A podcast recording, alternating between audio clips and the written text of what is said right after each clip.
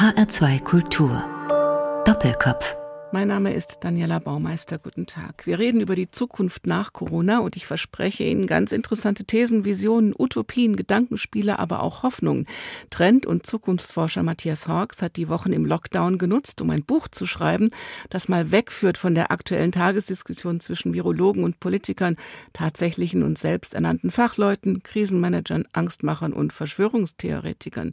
Die Zukunft nach Corona ist ein weites Feld und ein langes Thema. Ich freue mich auf das Gespräch Gespräch mit Matthias Hawks. Guten Tag nach Wien. Hallo, ich grüße Sie. Wie erreichen Sie in Wien, wo Sie leben? Wie haben Sie die Zeit denn überstanden, als Sie nicht ständig zwischen Wien, Frankfurt, wo Ihr Institut ist, oder London, wo Ihre Frau herkommt, wo Sie öfters sind, und vielen anderen Orten der Welt, wo Sie Vorträge halten, normalerweise hin und her jetten konnten? Ja, das war so erstaunlich, glaube ich, wie für viele. Wir, wir, saßen plötzlich fest, aber wir haben dann eben eine Gemeinschaft gebildet, eine Familiengemeinschaft mit meinem Schwiegervater und der Freundin meines Sohnes. Also wir haben zwei Söhne. Und eigentlich das, was wir all die Jahre uns eigentlich immer gewünscht haben, aber nie zu formulieren wagten. Ja, man lebt ja so zusammen in so fragmentarischen Kommunikationen. Also man trifft sich eigentlich immer nur zwischen Tür und Angel. Und dann saßen wir da plötzlich alle in dem Haus und mussten etwas mit uns anfangen. Und das war fantastisch. Das war wie Wohngemeinschaft, weil plötzlich kochten die Kinder. Also meine Söhne sind 22 und 26. Die haben vorher noch nie richtig gekocht oder sowas. Und die kochten plötzlich. Und wir haben plötzlich ganz anders auch mit den Medien kommuniziert. Also die Kids waren natürlich da und online, aber man hat so angefangen, wieder zu telefonieren mit Freunden. Also es war eigentlich eine Rekonstruktion von Leben, wie man es als Familienleben wollte. Und dann fiel uns eben auf, dass um uns herum die Menschen so eine merkwürdige Euphorie entwickelten, die Corona-Euphorie. Also wir wohnen so am, am, Stadtrand und da ist der Wald und äh, der, der Wiener Wald und da gingen wir dann spazieren mit dem Hund. Wir haben auch einen Hund. Und da liefen dann so Paare durch den Wald und Gruppen, die so merkwürdig lächelten und so einen entrückten Blick hatten, als hätten sie irgendwas genommen. Das war schon interessant. Nicht? Und das ist eben dieser Corona-Effekt, den ich in meinem Buch beschreibe. Das ist das Dopamin. Dopamin im Hirn entsteht als Gegenantipode, also als Gegenwirkung quasi zur, zum Adrenalin. Das ist ja die Angstdroge und das entsteht dann, wenn wir aus einer Angst herauskommen und die Wirklichkeit neu sehen und uns neu auf sie einstellen und dann wird sie zauberhaft. Also dann entdecken wir uns in der Wirklichkeit neu. Das ist wie eine Droge. Das Dopamin ist, ist äh, ja, es ist fast eigentlich so das körpereigene Heroin. Hatten Sie nicht zwischendurch auch mal Angst, also so ganz am Anfang, als die Überholspur einfach weg war? Ich meine, so viele Jahre beziehungsweise Jahrzehnte immer im Turbomodus und dann auf einmal reduziert auf Familie und Kochen? Wir haben eine falsche Bewertung von Angst. Wir glauben immer, dass Angst was Negatives ist und versuchen sie zu vermeiden und dadurch wird sie immer größer. Und irgendwann kodieren wir sie dann als Wut. Ne? Also die ganzen Wutbürger, die haben eigentlich Angst, ja? aber die nehmen das als Wut wahr äh, und setzen es so um, weil sie sich dann von ihrer Angst verabschieden kann. Aber Angst geht nur weg, wenn man sie annimmt, wenn man durch sie hindurchgeht. Es geht ganz leicht, weil äh, der Körper ist darauf ja, getrimmt. Angst ist, kann man eine Stunde halten, länger nicht. Und äh, Verängstigung ist was anderes. Ja? Verängstigung ist dann eigentlich Depression. Wenn der Kopf so sich zumacht und wir immer nur noch in Routinen denken, in Befürchtung. Und dann habe ich diesen Text eben geschrieben, die Zukunft nach Corona, äh, der innerhalb von, von drei Tagen fünf Millionen Mal angeklickt wurde. Es war unfassbar. Und dem Text habe ich ja genau diesen Effekt versucht zu beschreiben. Das ist die Wirklichkeit, wie wir sie wahrnehmen, wahrnehmen mit Bindestrich, ja nicht das ist, was wirklich passieren wird. Und wir also alle waren auf Befürchtungsmodus und ich habe gesagt, es könnte ja auch ganz anders kommen. Ja, auch Erfahrungen, die uns weiterbringen. Auch die Gesellschaft könnte Erfahrungen machen. Und das hat ungeheuer viele Menschen bewegt, weil wir so verhungert sind nach Hoffnung. Ja, also wir, wir, wir ängstigen uns ja nur noch selbst dauernd und gegenseitig und die Welt wird immer schlechter und die Medien füllen uns jeden Tag unendliche Mengen von Angst hinein, weil sie damit unsere Aufmerksamkeit bekommen. Und das hat sich für viele Menschen durchbrochen. Also sie haben erlebt, das muss alles gar nicht stimmen. Die Welt bricht zusammen und sie ist trotzdem noch da. Aus dem Text wurde ein Buch und ein Nachteil von Corona ist natürlich, dass wir uns jetzt nicht persönlich hier gegenüber sitzen. Man hört es auch an der Leitung, die ist nicht ganz so gut, wie wenn Sie hier im Studio wären, Herr Hawks. Aber wir nehmen einfach mal mit mehr Ruhe, mehr Stille. Die Vorteile, die daraus für jeden von uns entstehen, sind ein wichtiger Bestandteil dieses Buchs, Die Welt nach Corona. Am Anfang besuchen Sie die Götter und fragen, was hätten die Götter im Herbst 2019 gedacht bzw. gemacht? Als Sie die Welt und die Menschheit so gesehen haben im Zustand vor Corona? Ja, das ist so ein kleines göttliches Himmelsspektakel, wo ich mir überlege, wer kam eigentlich auf die Idee mit diesem Virus? Ja, da habe ich gedacht, das müssen die Götter sein, da sitzt dann Zeus im Himmel und so ein merkwürdiger, dünner, schwarzer Gott im Hintergrund, der sagt dann, wir müssen den, den Menschen mal wieder eine Lehre erteilen. Ach, sagt Zeus, das ist ja irgendwie, sollen wir es wieder atomarisch machen oder mit Erdbeben und Flut? Nein, wir müssen uns was Neues einfallen lassen. Und dann äh, ist dieser, dieser Gott, also dieser Thanatos-Gott, dieser Teufelsgott, der denkt sich dann Corona aus und sagt, wir machen mal was richtig Kompliziertes. Ne? Also was die Leute nicht direkt killt, sondern was sie sich irgendwie mit sich selbst auseinandersetzen lässt. Und das lassen wir also eine Non-Kalypse oder eine Unkalypse. Weil wir das andere schon Tut hatten. So als wäre es Apokalypse, ist es ja gar nicht, nicht. Das ist Humor. Also ich glaube zum Beispiel Humor ist ja die Fähigkeit des Menschen in Paradoxien sich zu entspannen. Ne? So, das, das, Leben ist total paradox, ja, aber wir glauben immer, dass wir das auf einen Punkt kriegen. Und Humor ist eben das, was man unbedingt braucht. Und ich wurde unheimlich viel gelacht. Also, und erstaunlicherweise auch anders gelacht. Nicht? Die Kabarettisten, die vorher eigentlich nur zynisch waren, die waren plötzlich weg vom Fenster. Und, und Menschen, die wirklich Humor hatten, die haben gut gewonnen. Soll ich Ihnen den Corona-Witz erzählen? Bitte. also ein, ein Mann in der Risikogruppe, intellektueller Buchschreiber, beschließt, hat Corona und beschließt, zu Hause zu sterben und äh, will nicht ins Krankenhaus und intubiert werden. Und das ist ja sowieso alles vollkommen furchtbar. Und ähm, er will zu Hause in seiner Stuckwohnung in Frankfurter Westend sterben mit all den schönen Büchern, die er gesammelt hat. Und dann äh, hustet er vor sich hin und wird immer schwächer. Und eines Tages, als es dem Ende zugeht, kommt so ein wunderbarer, köstlicher Duft durch die, durch die Wohnung und er kriecht aus dem Bett und kriecht in die Küche und geht am, am, am modernen Küchenblock, zieht er sich hoch und ah, es sind Zimtschnecken. Und er greift zu diesen Zimtschnecken, die seine schwedische Frau gebacken hat und dann kommt eine Stimme aus dem Nachbarzimmer, Schatz, die sind für die Beerdigung. Ist das lustig? Ist das zynisch? Also das ist lustig. Ne? Es ist lustig, zu, sich zu fragen, was ist lustig?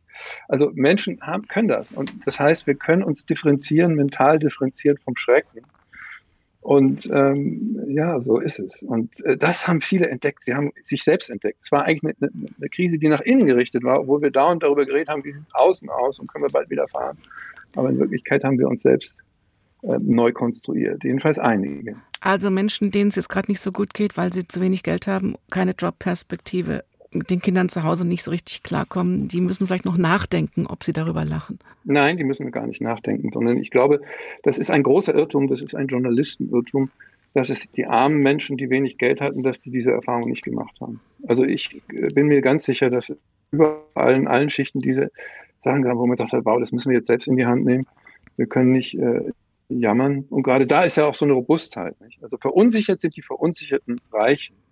Also diejenigen, die ihren eigenen Wohlstand eigentlich nicht trauen, die ein schlechtes Gewissen haben, die sind sehr verunsichert. Die anderen wissen, dass sie sich irgendwie ja, neu erfinden, durchschlagen, dass wieder was anderes kommt. Ja? Und das ist doch das genuine schöpferische Prinzip. Wenn wir das nicht mehr haben, als Gesellschaft, als Kultur, dann gibt es wirklich nur eine schreckliche Zukunft. Also das ist, glaube ich, die eigentlich große Gefahr vor Corona gewesen, dass niemand mehr an die Zukunft glaubt, sondern dass alles nur noch Angst und Schrecken und es kann nur schlimmer werden und Jammer, Jammer und, und das wird unterbrochen dann, wenn die Wirklichkeit so eintrifft. Also wenn plötzlich ähm, äh, tatsächlich nicht mehr alles so ist, wie es früher ist, wie ein Traumland. Sie sind das auch so gegangen, dass man geht durch den Wald, die Vögel zwitschern ganz anders, die Leute sehen anders aus. Stimmt. Das ist kein keine Klassenfrage. Nein, das ist keine. Stimmt, es hört sich auch anders an draußen und es sieht auch anders aus. Wir gehen mal in die Vergangenheit mit der ersten Musik, die Sie mitgebracht haben von den Doors, Riders on the Storm. Die haben ja auch eine Krise, oder? Naja, die waren schwer suizidär. Der, der Meister hat sich dann ja auch das Leben genommen, aber sie haben natürlich die großen Themen, die, mit denen wir auch immer sind, haben sie vertont. Nicht? This is the end. Oder eben umgekehrt, wir sind alle letztendlich äh, Riders on the Storm.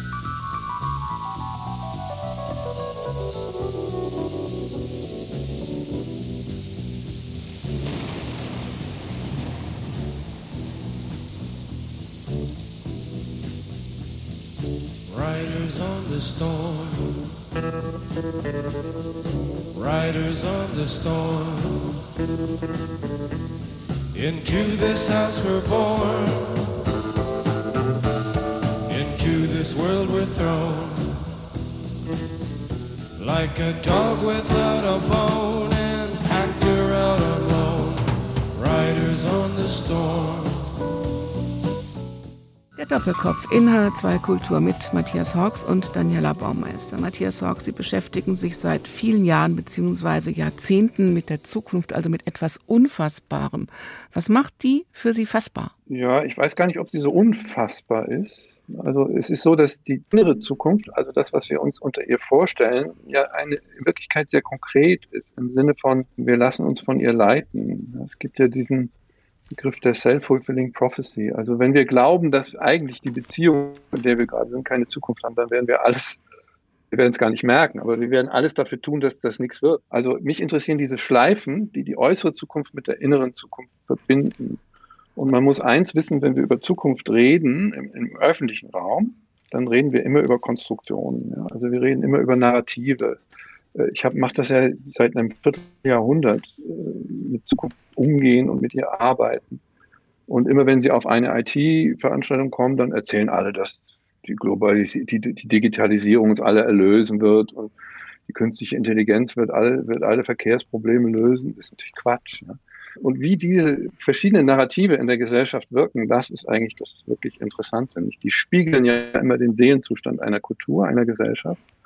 Und der ist eben seit ungefähr zehn Jahren ist der afuturistisch. Also wir, wir haben als Gesellschaft keine Zukunftsperspektive, ja, sondern wir schauen eigentlich immer nur mit den Augen der Vergangenheit nach vorn und dann entsetzen wir uns.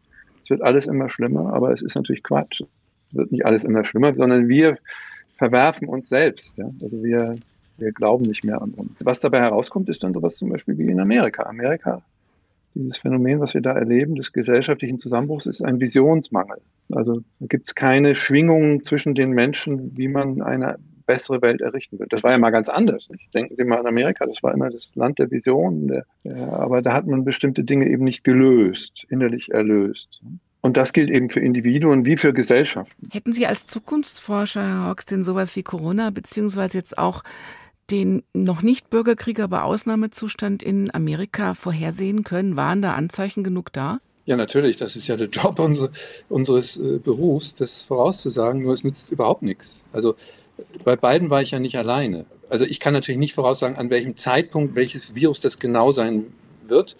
Das wäre Prophezeiung und äh, dann wäre das Universum tot, weil es eben dann keine Zukunft gäbe. Da gibt es immer Unsicherheiten. Aber diese Seuchenkrise war eine der best vorhergesagtesten Events überhaupt. Also alle Risikoforscher haben das als höchstes Risiko eingestuft. Es gab sogar Übungen im Gesundheitsministerium in Berlin vor zwei Jahren. Und dass Amerika in einen Bürgerkrieg schlittert oder in diese Richtung geht, das wissen wir alle seit der Wahl von Trump. Ja, das, also das habe ich auch selber schon oft gesagt. Nur Zukunft ist ja das, was wir an uns heranlassen. Nicht? Also Sie können eine Prognose machen. Das ist ja der Grund, weshalb ich eigentlich keine Prognosen mehr mache, sondern Regnosen. Ähm, sobald Sie eine Prognose machen, sagen die Leute, ja, vielleicht, was geht mich das an und ich habe gerade was anderes zu tun. Das ist auch ganz natürlich, aber ähm, es ist nicht der Mangel an Voraussagbarkeit, der, der unser Problem ist, sondern unser Mangel an sich auseinandersetzen mit Welt. So würde ich das ausdrücken.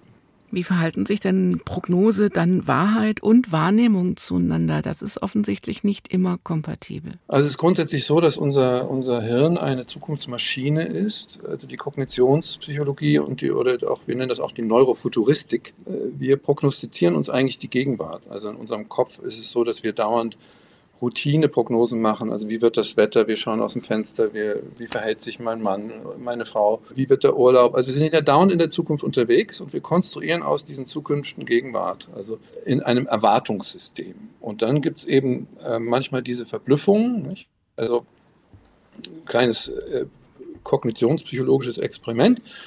Wenn ich Ihnen sage, ähm, ich möchte einen Kaffee mit Milch, ähm, äh, hat bei Kaffee mit ihr Kopf schon vorausgesagt, dass ich Milch sagen werde oder etwas ähnliches, vielleicht äh, moderne Sojaprodukte noch dazu. Wenn ich aber sage, ich möchte einen Kaffee mit Hund, dann passiert in ihrem Kopf was Merkwürdiges mhm. nicht. Dann ist, sind sie verblüfft, das heißt, eine Prognose ist nicht eingetreten. Also wir, wir sind mit solchen Routinen eben, eben vollgefüllt äh, die Kunst der, der systemischen und kognitiven äh, Futuristik oder Zukunftsforschung ist eben, Verblüffung ab und zu herstellen zu können, weil die Wirklichkeit natürlich nicht übereinstimmt mit unseren Erwartungen. Also man könnte sagen, die Corona-Krise ist auch ein, ein Phänomen, das an unseren unheimlich hohen Kontinuitätserwartungen liegt. Nicht? Also wir wollen, dass alles kontrollierbar ist, dass alles immer so weitergeht. Das ist quasi unser kultureller Set. Für einen Menschen des Mittelalters hätte ja eine solche Infektion überhaupt keine Wirkung gehabt. Es wäre ja zu gar nichts gekommen. Aber für uns war es eben sehr verblüffend. Und zwar deshalb, weil wir eine andere Prognose hatten. Aber das Interessante ist, im Leben und in der Zukunft sind immer die Überraschungen. Also die Zukunft entsteht immer da, wo wir einen Erwartungsbruch erleben. Ne? Das ist im Leben ja auch so. Also wir denken, wir haben jetzt geheiratet und dann ist die Liebe ewig und plötzlich stimmt das nicht. Also es wird immer spannend, wenn was nicht stimmt. Ist denn die Regnose dann sowas wie ja, ein Zurücknehmen, das, was wir wissen? Also ist Wissen die Schwachstelle und wir müssen eigentlich möglichst wenig wissen und dann mit dem, was wir nicht wissen, neu umgehen? Ja, das wäre ein Teil davon. Wir werden wieder unschuldig. Also wir trainieren den Anfängergeist, wie so Kinder, und sagen, wow, was ist das für eine Wirklichkeit? Die ist ja ganz anders, verzaubert. Und wenn man das mal so im Alltag macht, dann entdeckt man die Dinge ja wirklich total neu. Also Sie können Ihren Partner oder die Natur oder eine Blume oder selbst die Politik mit völlig neuen Augen ansehen und dann wird sie ganz interessant. Ja, dann hören Sie nämlich auf mit Ihren ganzen Kategorien, Ihren Konstrukten auf, darauf zu ballern. Aber Regnose heißt ja, dass, also die, die Technik, die ich in dem Buch beschreibe, ist, wir versetzen uns innerlich in die Zukunft und schauen von da aus zurück. Und das war eben im Frühling der Versuch. Wir setzen uns in ein Straßencafé, in eine, sagen wir, auf den Markusplatz in, in Venedig und schauen am 30. Oktober 2020 und schauen auf die Welt, was wir sehen. Wie haben sich die Menschen verändert? Wie gibt es Flugzeuge? Ist da wieder ein Kreuzfahrtschiff am Kai? Und wir beobachten uns selbst in der Beobachtung. Das nennt sich Beobachtung zweiter Ordnung. Also wir nehmen uns selbst mit in die Zukunftsrechnung. Wir, wir, wir verstehen dann nämlich sehr viel mehr über uns selbst, wie wir Zukunft konstruieren, als Angst oder als Erweiterung oder als Möglichkeitsraum. Ja, also ich glaube, dass die Zukunft eben ein Möglichkeitsraum ist, in der wir sie dadurch schaffen, dass wir diese Möglichkeiten ergreifen oder eben nicht. Also wir können diese Möglichkeiten auch fallen lassen und dann wird nichts draus. Dann geht es genauso weiter wie vorher. Aber die Frage ist, ob wir das so wollen. Regnose heißt, dass man sich durch die Sicht aus der Zukunft selbst verändert. Normalerweise delegieren wir die ja nach außen. Also die Leute immer sagen immer zu mir, Herr Hawks, was kommt auf uns zu? Ja? Und das ist wie so eine Lokomotive aus dem Tunnel. Und dann sage ich immer, frage ich natürlich immer zurück, was haben Sie damit zu tun? Also haben Sie keine Verantwortung für die Zukunft? Und wir haben ja eine Menge Verantwortung für uns selbst, für unsere Familien. Dann sagen die Leute, ja, ich kann ja als kleiner Mensch gar nichts beeinflussen. Oh ja, wir können eine Menge beeinflussen. Als Konsumenten, als politisch denkende Menschen, aber vor allen Dingen natürlich in unserem persönlichen Umfeld, da können wir ganze Welten verändern.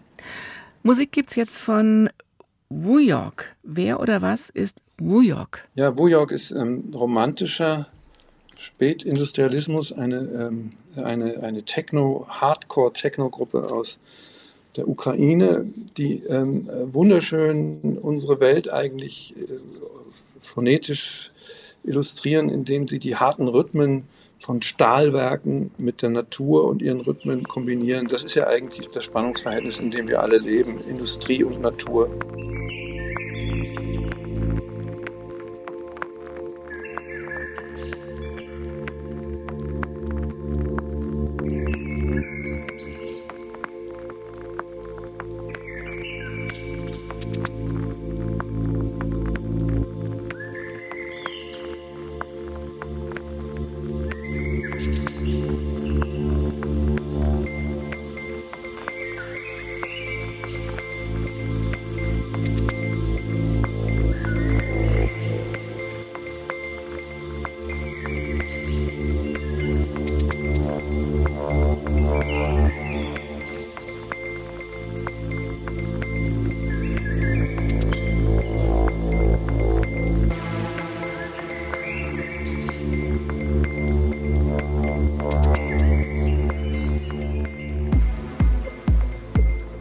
Doppelkopf in H2 Kultur mit Musik der ukrainischen Gruppe Wujok, ausgesucht von Matthias Hawks, Zukunftsforscher. Mein Name ist Daniela Baumeister und wir sprechen über die Zukunft nach Corona. So heißt sein aktuelles Buch und es betrifft nicht nur diese Tage oder diese Wochen, sondern einen, wie ich denke, großen Zeitraum nach der Corona-Krise. Die Corona-Krise taucht immer in den Nachrichten auf. Herr Hawks, was ist denn eigentlich eine Krise und befinden wir uns im Moment in einer Krise? Das ist eine gute Frage. Was ist eigentlich eine Krise? Ne? Also eigentlich sind wir in einer Krisenkrise. Das heißt, alle sehen die Welt nur noch als Krise. Äh, also das hat aber auch was mit unseren medialen Prägungen im Hirn zu tun. Nicht? Also die Medien können ja nur dadurch leben, indem sie uns Abweichungen geben. Ja? Also äh, wenn Sie jetzt sagen, äh, Menschen hatten in der Corona-Zeit eine gute Zeit, dann ist das keine Meldung. Sondern es ist immer nur das eine Meldung, was abweicht, was negativ ist überwiegend. Und äh, das prägt natürlich, da wir in einer hypermedialen Gesellschaft leben, also die Medien prägen uns selbst als Menschen, als Denkstruktur, haben wir das äh, verinnerlicht. Und dadurch entsteht eben so ein, ein, ein Irrglaube über die Welt, dass alles nur schief geht und immer noch mehr schief geht und die Negativitäten sich steigern. Und die Bewältigungen werden gar nicht sichtbar. Ich finde ja, dass die Corona-Krise auch ganz viel bewältigt hat. Es ist uns gelungen, in Europa jedenfalls, das Virus relativ schnell zu besiegen. Es hat sogar gesellschaftliche Vertrauenszuwächse gebracht. Und ähm, deshalb ist Krise immer, immer so ein schwieriger Begriff. Aber eigentlich heißt Krise natürlich Entscheidung, Zuspitzung, Entscheidung. Und Entscheidung meint eben auch die bewusste Entscheidung für etwas. Nicht? Also man muss sich entscheiden, ob man aus dieser Krise etwas lernt für sich, für die Welt, in seiner Weltsicht oder ob man sagt, es muss jetzt ganz schnell wieder werden wie vorher und wenn nicht, sind wir beleidigt. Weil es wird natürlich nicht so wie vorher. Wir werden keine Kreuzfahrtschiffe mehr sehen? Doch, aber schon anders. Ja? Also Kreuzfahrtschiffe sind ja ein schneller Weltzugriff. Nicht? Also wir, wir sind rund um die Uhr versorgt in höchster Komfortabilität und können überall anlegen und an Land gehen und dort die Umwelt verwüsten. Also das ist eine Verhaltensform, die ist nicht mehr so leicht möglich in Zukunft. Es wird immer noch Menschen geben, die das in der alten Form tun, aber ich glaube, dass sich auch die Kreuzfahrten verändern werden. Das vielleicht kleinere Schiffe. Das ist interessant herauszufinden. Also wir arbeiten damit aber dann im Konstruktiven. Wir in der Zukunftsarbeit entwickeln wir dann mit Kreuzfahrtschiffgesellschaften neue Konzepte. Hm. Wie wäre das denn mit einer Welt ohne Fliegen, ohne Reisen, ohne andere Kulturen kennenzulernen? Ja, das ist schlichterdings nicht denkbar und möglich, nicht, weil die anderen Kulturen sind erstens ja in uns drin und sie sind ja auch schon da und ähm, also äh, das ist selbst wenn wenn jetzt was weiß ich ein Virus alle Flugzeugtriebwerke befallen würde, würden wir uns noch bewegen. Also das ist natürlich eine, eine, eine Denkstruktur, die kann man in der Science Fiction machen, aber unsere Hirne haben sich natürlich in den letzten 100.000 Jahren sowieso immer verändert, aber in den letzten 100 Jahren ganz besonders. Und da ist natürlich die Erkenntnis, dass es völlig andere Denkweisen gibt. Das ist ja das, was uns immer verrückt macht. Also ein Teil der Menschen wird ja von der Erkenntnis verrückt gemacht, dass es Menschen gibt, die total anders ticken. Ja? Also für einen frustrierten Menschen aus unserem Kulturkreis ist die Vorstellung, dass irgendjemand an Allah glaubt, eine, eine vollkommen irrewitzig und das macht ihm Angst und das setzt er dann in Wut um. Aber das wird ja nicht weggehen. Insofern ist es, glaube ich, ähm, ein etwas müßiges Spiel. Aber Verlangsamung ist das Thema. Mhm. Also äh, im Prinzip ist der Coronavirus nichts anderes als ein Sand im Getriebe der Überbeschleunigung. Wie ist zum Beispiel jetzt eine Welt, wie sie im Moment sich noch darstellt, weitgehend ohne Kultur, Theater, Museen, Konzerte, wie wir es kennen. Auch Ihre Vorträge halten Sie ja im Moment nicht mehr, weil da zu viele Menschen kommen. Ja, aber das, das, ist ja, das sind jetzt taktische Fragen. Also wird das bald so wieder sein? Natürlich wird es Nein, das wollte ich nicht. bald so wieder sein, dass wir uns persönlich treffen können. Aber vielleicht werden wir anders atmen.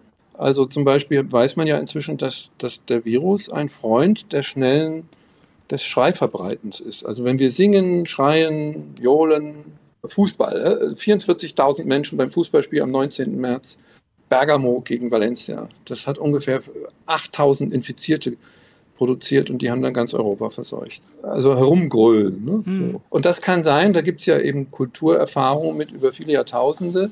Also die Krankheiten haben ja immer eine Distinktion erzeugt. Also, man, also früher hat man einfach ausgespuckt und hat natürlich nie irgendwie Körperdistanz gehalten in den mittelalterlichen Städten hat die Fäkalien überall herumgestreut.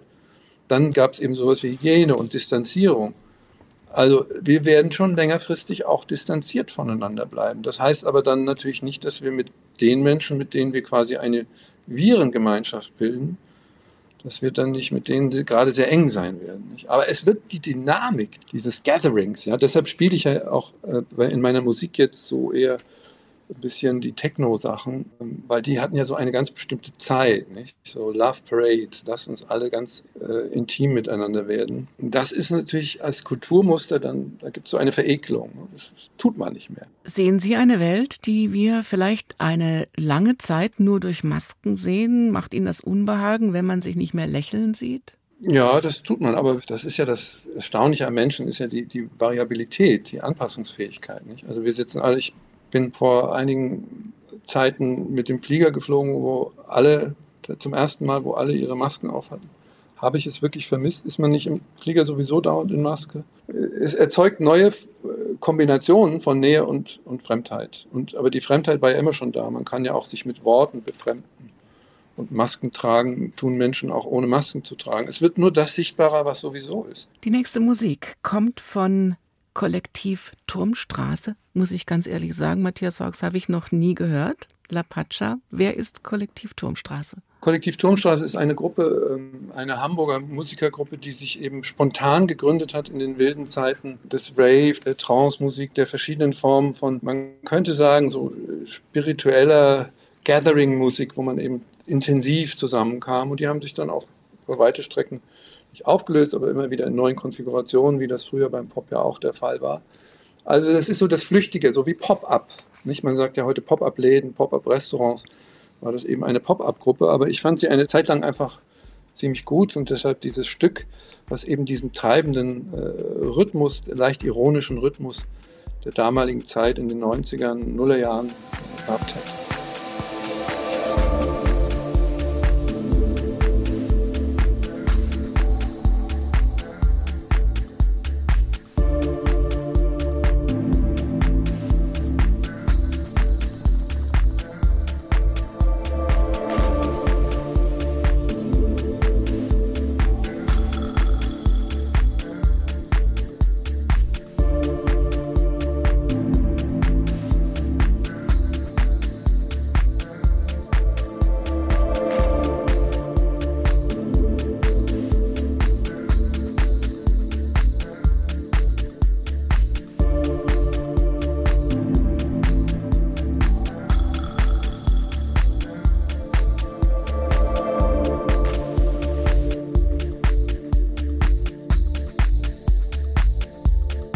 Doppelkopf in H2 Kultur mit Matthias Hawks, der gerade diese Musik vom Kollektiv Turmstraße vorgestellt hat und Daniela Baumeister. Herr Hawks, Ihr neues Buch heißt Die Zukunft nach Corona. Sie entwerfen seit vielen Jahren, Jahrzehnten Modelle für die Zukunftsforschung beziehungsweise dann auch für die Zukunft.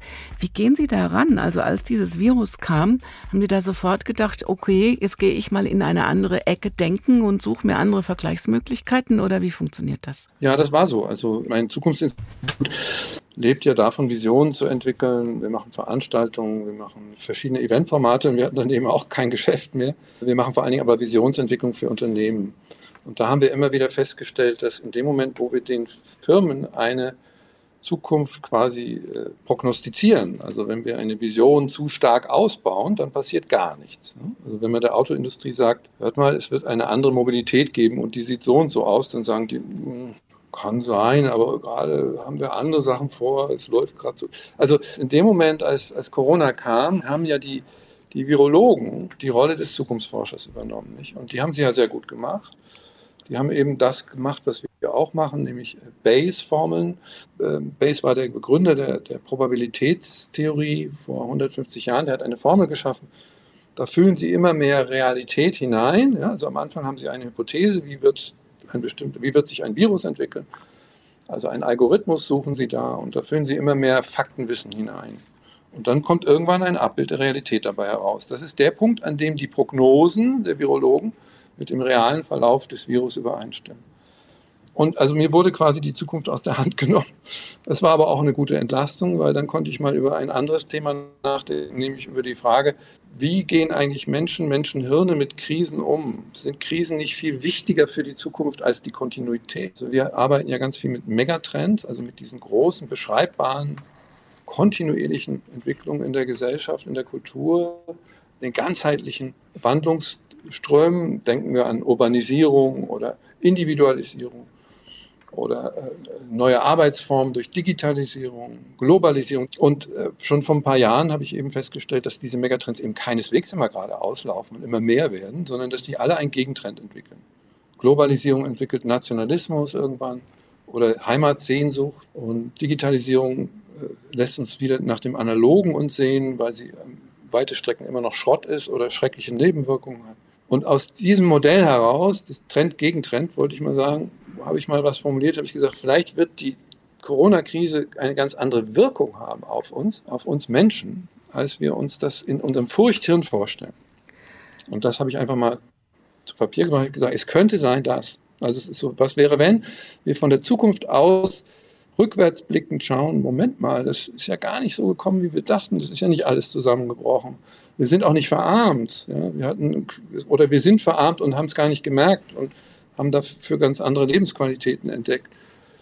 Äh, unsere Kategorien haben sich verschoben. Das war der Versuch. Also einfach mal diese Metaposition zu gehen und zu sagen, wie ist eigentlich das Anspruchs- oder das Erwartungsverhalten und wie kann die Geschichte dann ganz anders verlaufen, als wir es uns vorstellen. Und das finde ich interessant. Also Zufälle, ja, ist der Coronavirus ein Zufall? Aber Krisen beeinflussen die Geschichte und sie beeinflussen vor allen Dingen auch das Denken und das Fühlen der Menschen. Ist es denn dann so, dass die, die Prognose für, für die Innenwelt wichtiger ist als die Prognose für die Außenwelt? Also es gibt jetzt ja auch schon Architekten, die sich Gedanken machen, wie die Stadt nach Corona aussehen müsste und wie wir das mitnehmen, was wir daraus gelernt haben, dass wir vielleicht nicht mehr so eng aufeinander hocken oder uns einfach auch, ja, grüner be bewohnen oder so. Aber ist es dann letztendlich wichtiger, was wir mit uns selber machen jetzt in dieser Zeit und was wir vor allem nicht vergessen, wenn die Krise vorbei ist? Ja, das ist der Punkt. Also die äußeren Veränderungen bleiben dann vielleicht nicht so lang. Also vielleicht trägt man noch ein bisschen Maske und dann hat man es wieder vergessen. Auf der anderen Seite werden wir uns an das Maskentragen immer wieder erinnern, ja, weil wir leben, wir sind ja aufgewacht in einer Welt, die von solchen Keimen also nicht verschont bleiben wird. Aber entscheidend ist eben genau diese Frage. Ich glaube, dass es gibt eine innere Zukunft. Also wir als Menschen sind Zukunftswesen und wir haben eine innere Potentialität. Und bei, einem Kind können Sie eben erleben, wie es die Welt erobert, immer durch Irrtum und Versuch. Also immer wieder was Neues und immer wieder auf die Nase fallen. Dann werden wir in der Pubertät vollkommen umgekrempelt in unserem Denken. Und dann entsteht sowas wie Erwachsenheit. Und Erwachsenheit bedeutet ja, dass wir quasi auch für unsere eigenen Gefühle und Gedanken Verantwortung übernehmen können. Und nur ist es aber so, dass wir in einer Tendenz leben in unserer Kultur der Infantilisierung. Also wir infantilisieren uns selbst, indem wir zum Beispiel haben ja ganz viele Menschen den Anspruch, dass sie immer also gerade ihre Gefühle rauskotzen können. Ja? Und wenn es ihnen schlecht geht, dann erfinden sie gerade mal Echsen aus dem Weltraum oder, oder, oder Weltverschwörungen. Und alle müssen sie anhören. Ne? Das ist so diese, diese populistische Impuls. Und meine These war eben, dass die Corona-Krise uns zur Erwachsenheit zwingt. Wir müssen Verantwortung übernehmen. Wir können gar nicht anders. Wir sind auf uns selbst angewiesen. Aber eben, das heißt auch, dass wir verblüfft feststellen können, vielleicht ist ja die Gesellschaft und der Staat gar nicht so schlecht, wie wir immer denken. Vielleicht kann der auch eine Krise mithelfen zu bewältigen. Und all das ist auch passiert. Also ich glaube, dass wir so eine innere Zukunft haben, die unsere unsere Hoffnung, unsere Wünsche, unsere Menschlichkeit ausdrückt, unser Werden wollen, sowas, ja? also Potentialität sagt man auch. Und dass das wichtig ist für die Zukunft. Also weil wir erschaffen durch unsere Vorstellungen, es sagt ja alles, die Worte sagen das, und dafür müssen wir auch enttäuscht werden. Also Enttäuschung ist ja eigentlich was Gutes. Ne? Wir mhm. sind durch die Corona-Krise getäuscht worden, dass wir die ganze Welt beherrschen können. Dass wir immer schneller, immer weiter, immer rasender, äh, ja, und das ist eine Lehre. Das, also wenn die innere Zukunft mit der äußeren Zukunft in einem Dialog ist, wenn wir, wenn wir das, was wir sehen, wahrhaben, auch das ist ein wunderschöner Begriff, ja, etwas wahrhaben. Und wenn wir das nicht mehr können, dann werden wir irre, dann werden wir alle zu Verschwörungsfreaks. Und äh, das ist so, die, die, die Krise realisiert uns. Ja. Wir müssen plötzlich mit einer Wirklichkeit auskommen. Das hat einen Offenbarungscharakter, wenn man ihn lesen kann ist ein guter Anfang, denn jetzt schon mal diese erzwungene Langsamkeit, Stille, Selbstbetrachtung, mehr mit sich selber auszumachen, als äh, immer an neuen Zielen hinterher zu hetzen. Eines der größten Probleme ist ja, dass wir uns in unserer Zukunftskompetenz gar nicht ernst nehmen. Wir sagen immer, ach, wir können gar nichts machen. Und als ich als Konsument bin doch so hilflos. Und die, die Herrschenden da oben. Und äh, das ist auch ein Virus. Ne? Das ist ein Virus der Selbstabwertung.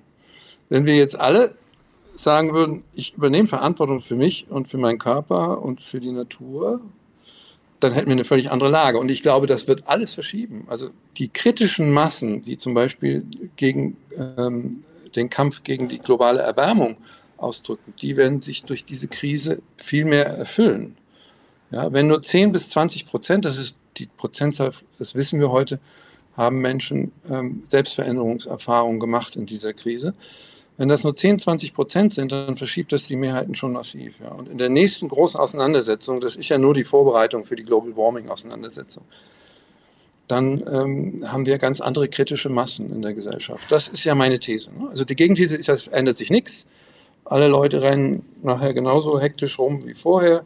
Ich mache die Erfahrung, und das ist ja jetzt schon ein paar Monate her, dass ich mein Verhalten schon geändert habe, in Nuancen, ja, also ich will ja auch nicht kein Auto mehr fahren oder es geht nicht um Verzicht. Es geht einfach darum, dass man mehr weiß, was einem gut tut und was, was anderen gut tut. Nicht? Aber wir wollten so. das ja vorher auch schon. Wir wollten ja auch schon mehr Achtsamkeit. Wir wollten auch das Klima retten und wir wollten ja was Gutes tun für unser, unseren Planeten und wir haben es ohne Corona offenbar relativ viel versiebt. Da könnte man auch nochmal fragen, haben wir es wirklich versiebt? Ich glaube zum Beispiel nicht, dass es aussichtslos ist, die globale Erwärmung zu, zu moderieren oder zu stoppen. Ich glaube, wir schaffen das. Ne? Wir glauben noch nicht dran. Und deshalb unterschätzen wir uns immer. Also wir verhindern immer die Zukunft, vor der wir Angst haben. Ist wir verhindern eine Zukunft, die besser wäre. Wer ist das wir? Sind das Sie und ich oder sind das die Politiker, die es nicht umsetzen? Ja, die Politiker sind immer die Bösen, wenn einem nichts einfällt. Ne? Das ist so klar. Aber die Politiker sind natürlich Teil des gesellschaftlichen Systems. Und Trump kann nur so lange trumpen, wie Hunderttausende Millionen Menschen äh, die Resonanz mit ihm teilen. Und die Politiker sind meiner Meinung nach nicht dumm und äh, auch nicht korrupt. Dieser Sound ist ja auch ein bisschen kleiner geworden. Ist ja auch interessant, wie, wie Corona den Populismus zersägt hat. Nicht? Das ist, mhm. der, der hat sich ja plötzlich entlarvt. Der wurde deutlich. Das heißt nicht, dass es keinen mehr gibt, aber wir bewerten das ein bisschen anders. Auch die Debatte nach Corona, dann die ganzen Verschwörungstheorien, das war wieder so eine, so eine Schnatter-Schnatter-Mediendebatte. Aber irgendwie haben wir gemerkt, müssen wir diesen Leuten immer noch die Aufmerksamkeit, das ist ja auch alles Aufmerksamkeitswahn. Haben Sie sich eigentlich in Ihren Prognosen schon mal geirrt? Ja, hoffentlich. Ich meine, wer, wer irrt sich nicht? Also wäre, aber es wird natürlich immer besser, weil äh, man versteht ja irgendwann, was eine Prognose ist. Es ist ja immer eine Projektion. Ne? wenn man ein bisschen weiß, wie man selber tickt und wie andere ticken, dann weiß man ungefähr, was man aussagen kann und was nicht. Das ist, aber man lernt ja immer durch, durch Fehler. Das ist ja das Wesen unserer, unserer, unserer Menschlichkeit. Ich zitiere jetzt nochmal zum Schluss aus dem Buch. Vielleicht war das Virus nur ein Sendbote aus der Zukunft mit einer drastischen Botschaft. Die menschliche Zivilisation ist zu dicht, zu schnell, zu überhitzt geworden. Sie rast zu sehr in eine bestimmte Richtung, in der es keine Zukunft gibt. Aber, Matthias Hawks, aber Doppelpunkt. Jetzt sind Sie nochmal dran. Eine der größten Befreiungen, die ich in meinem Leben und die, glaube ich, Menschen auch und Gesellschaften haben können, ist mal aufhören mit dem Aber. Ja? Ist Ihnen aufgefallen, dass in jeder journalistischen Diskussion so wird mal irgendwann was erwähnt, was gelingt, aber dann kommt sofort das Aber und fährt wie eine Dampfwalze drüber. Und ähm, zum Beispiel in der Liebe, ne? also Liebe misslingt immer durch das Aber. Äh, Liebe ist eine Entscheidung. Ja, alle Leute glauben ja, die Liebe wird quasi geliefert und ich habe ein Anrecht drauf und dann muss sie auch wie so eine Ware dann im Regal stehen. Das aber könnte uns jetzt aber auch retten, wenn es nämlich etwas gibt, dass wir eben nicht in die Richtung rasen, in der es keine Zukunft gibt.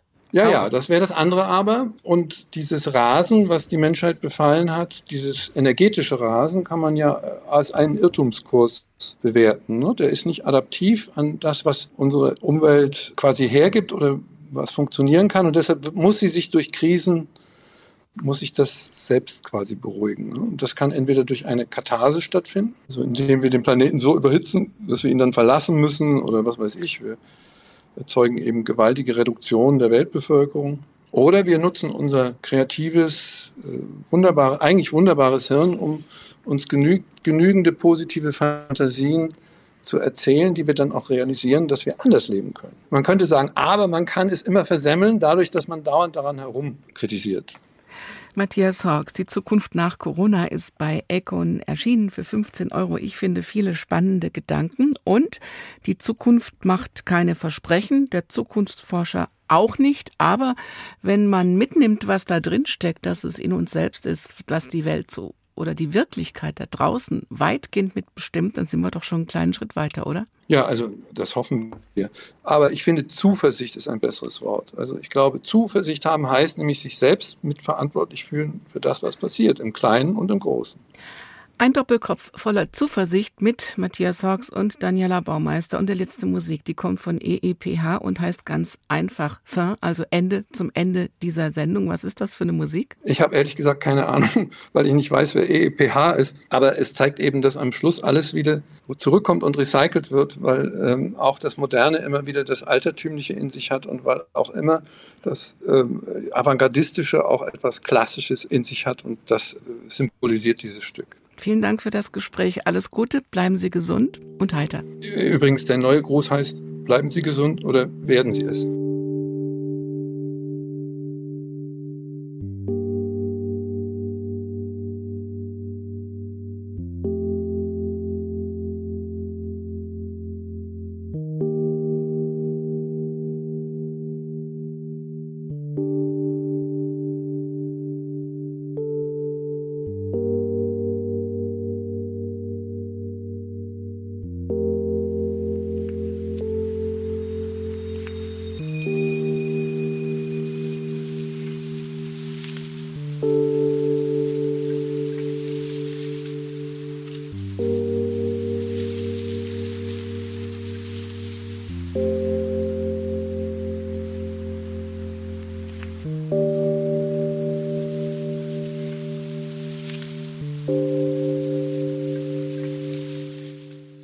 Das war HR2 Kultur Doppelkopf.